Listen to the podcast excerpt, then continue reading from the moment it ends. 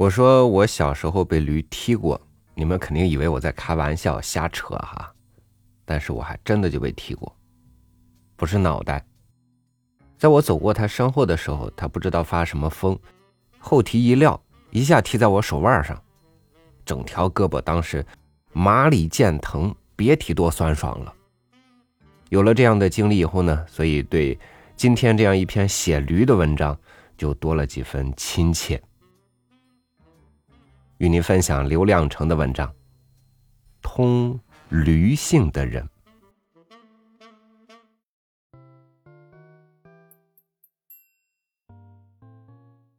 我四处找我的驴，这畜生，正当用的时候就不见了。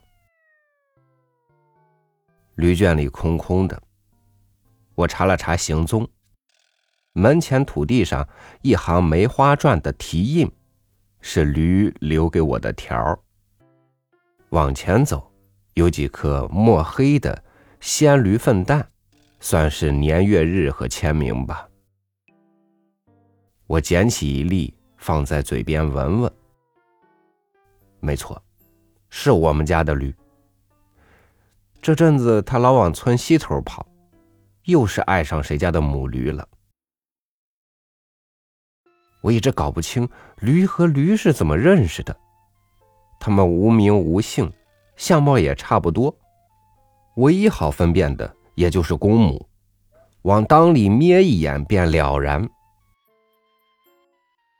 正是人播种的大忙季节，也是驴发情的关键时刻，两件绝顶重要的事儿对在一起，人用驴时，驴也正忙着自己的事儿。这事儿比拉车犁地还累驴。土地每年只许人播种一次，错过这个时候，种啥都白种。母驴也在一年中只让公驴沾一次身，发情期一过，公驴再纠缠都是瞎骚情。我没当过驴，不知道驴这阵子咋想的。驴也没做过人。我们是一根缰绳两头的动物，说不上谁牵着谁。时常脚印跟蹄印像是一道的，最终却走不到一起。驴日日看着我忙忙碌碌做人，我天天目睹驴辛辛苦苦过驴的日子。我们是彼此生活的旁观者、介入者。驴长了膘，我比驴还高兴；我种地赔了本儿，驴比我更垂头丧气。驴上陡坡陷泥潭时，我会毫不犹豫将绳搭在肩上，四蹄爬地做一回驴。我炒菜的油香飘进驴圈时，驴圈里的粪尿味儿也窜入门缝。我们的生活容下了一头驴、一条狗、一群杂花土鸡、几只咩咩叫的长胡子山羊，还有牛和猪。我们同住在这个大院子，组成一个家。这个家里还会有更多生命来临：树上鸟，檐下燕子，冬夜悄悄来访的野兔。我的生命肢解成这许许多多的动物，从每个动物身上，我找到一点自己。渐渐的，我变得很轻很轻。我不存在了，眼里唯有这一群动物。当它们分散到四处，我身上的某些部位也随它们去了。有一次，它们不回来。我回来晚了，我便不能入睡。我的生命成了这些家畜们的圈。从喂养、使用到宰杀，我的一生也是他们的一生。我饲养他们以岁月，他们饲养我以骨肉。我觉得我和他们处在完全不同的时代。社会变革跟他们没一点关系，他们不参与，不打算改变自己。人变得越来越聪明自私时，他们还是原先那副憨厚样子，甚至拒绝进化。他们是一群古老的东西，身体和心灵都停留在远古。当人们抛弃一切进入现代，他们默默无闻，半前随后，保持着最质朴的品质。我们不能不饲养它们，同样，我们不能不宰杀它们。我们的心灵拒绝它们时，胃却离不开它们。也就是说，我们把牲畜一点不剩的接受了，包括他们同样憨厚的后代。我们没给牲畜留下什么，牲畜却为我留下了过冬的肉，以后好多年都穿不破的皮衣，还有那些永远说不清道不明白的思绪。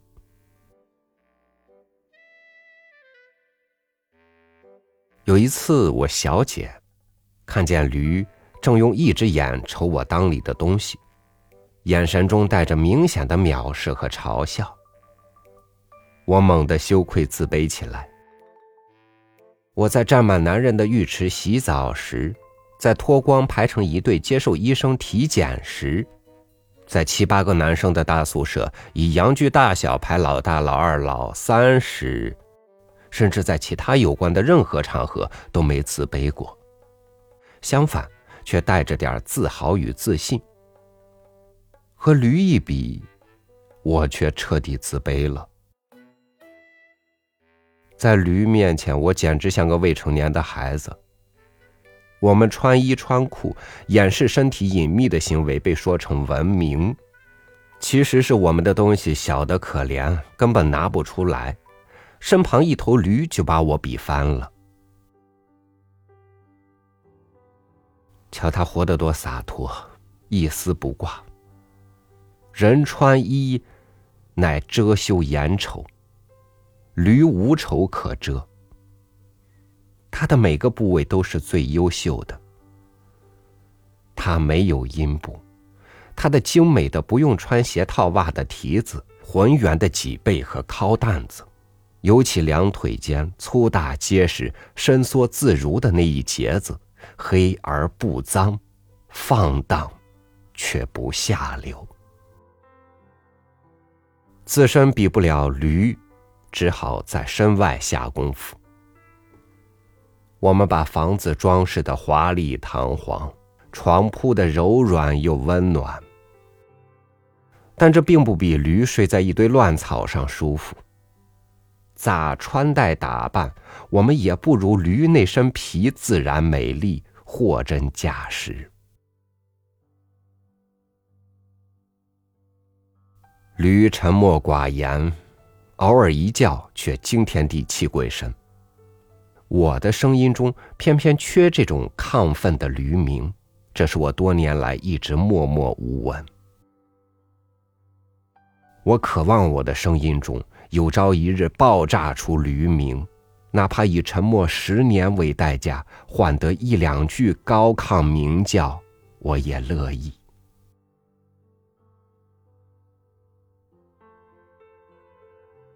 多么漫长难耐的冬夜，我坐在温暖的卧室喝热茶看电视，偶尔看到阴冷圈棚下的驴，他在看什么？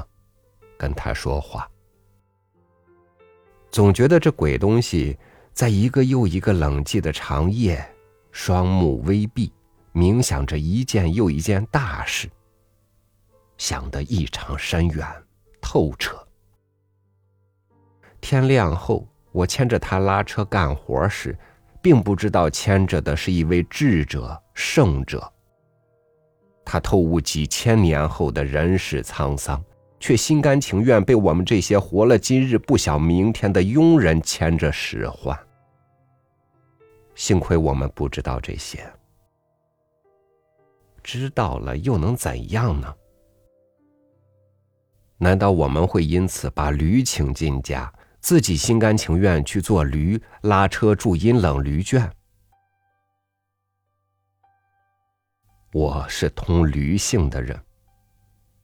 而且我认为一个人只有通了驴性方能一通百通更通晓人性。不妨站在驴一边想想人再回过头站在人一边想想驴。两回事搁在一块儿想久了，就变成一回事。驴的事也成了我的事，我的事也成了驴的事。实际上，生活的处境常把人畜搅得难分彼此。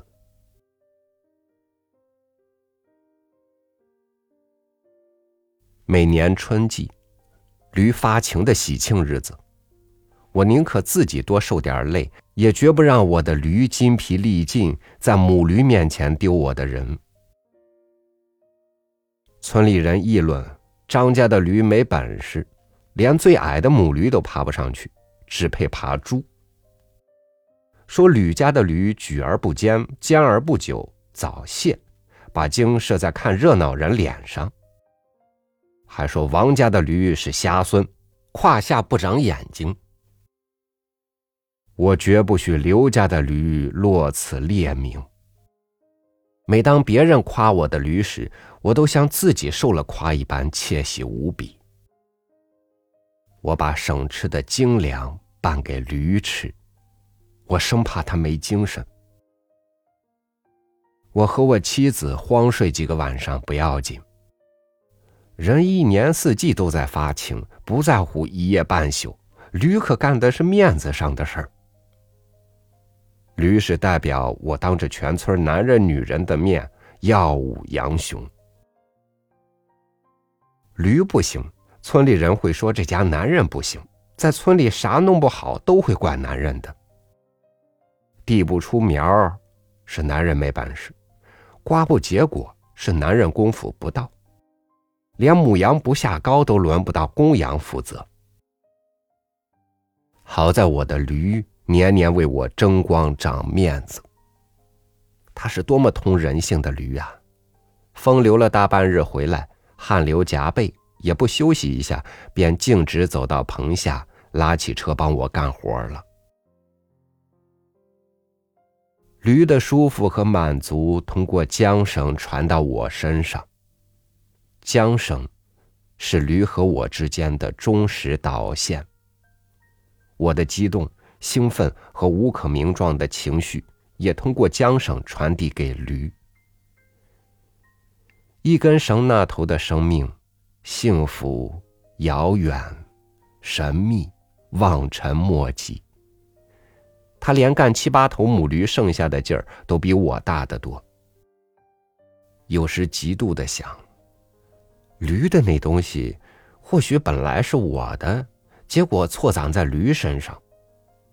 要么我的欲望是驴的，我瘦小羸弱的躯体上负载着如此多、如此强烈的大欲望，而那些雄健无比的大生命却悠哉悠哉。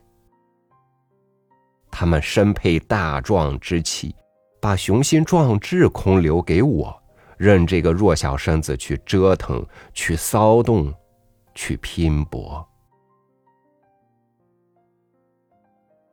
驴不会把他的东西白给我，我也不会将拥有的一切让给驴。好好做人是我的心愿，乖乖当驴是驴的本分。无论乖好与否，在我卑微的一生中，都免不了驴一般被人使唤，放弃自己想做的事、想住的房子、想爱的人，乃至想说的话。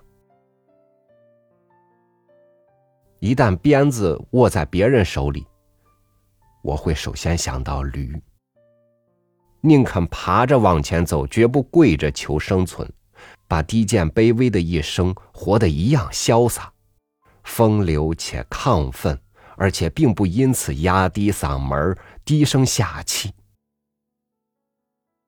用激扬的鸣叫压过沸沸人声。必要时，更要学一点拉着不走、打着倒退的倔强劲儿。驴也好，人也好，永远都需要一种无畏的反抗精神。驴对人的反抗恰恰是看不见的，它不逃跑，不怒不笑。驴一旦笑起来，你知道是什么样子。你看不出它在什么地方反抗了你，抵制了你，伤害了你。对驴来说，你的一生无胜利可言，当然，也不存在遗憾。你活得不如人时，看看身边的驴，也就好过多了。驴平衡了你的生活，驴是一个不轻不重的砝码。你若认为活得还不如驴时，驴也就没办法了。驴不跟你比，跟驴比时，你是把驴当成别人，或者把自己当成驴。驴成了你和世界间的一个可靠系数，一个参照物。你从驴背上看世界时，世界正从驴胯下看你。所以，卑微的人总要养些牲畜在身旁，方能安心活下去；所以，高贵的人从不养牲畜，而似一群卑微的人在脚下。世界。对于任何一个人都是强大的，对驴则不然。驴不承认世界，他只相信驴圈。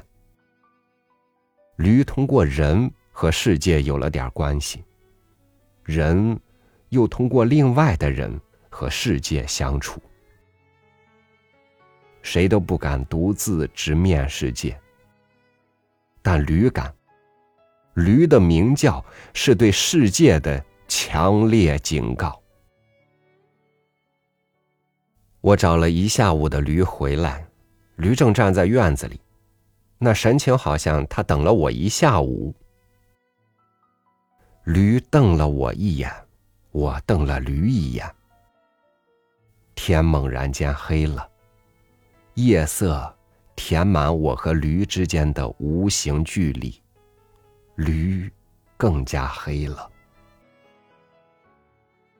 我转身进屋时，驴也回身进了驴圈。我奇怪，我们竟没在这个时候走错。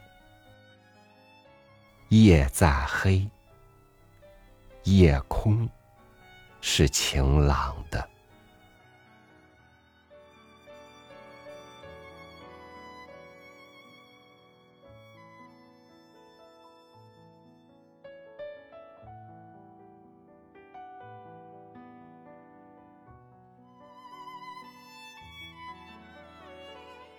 当你觉得自己活得像头驴的时候，不见得就不好。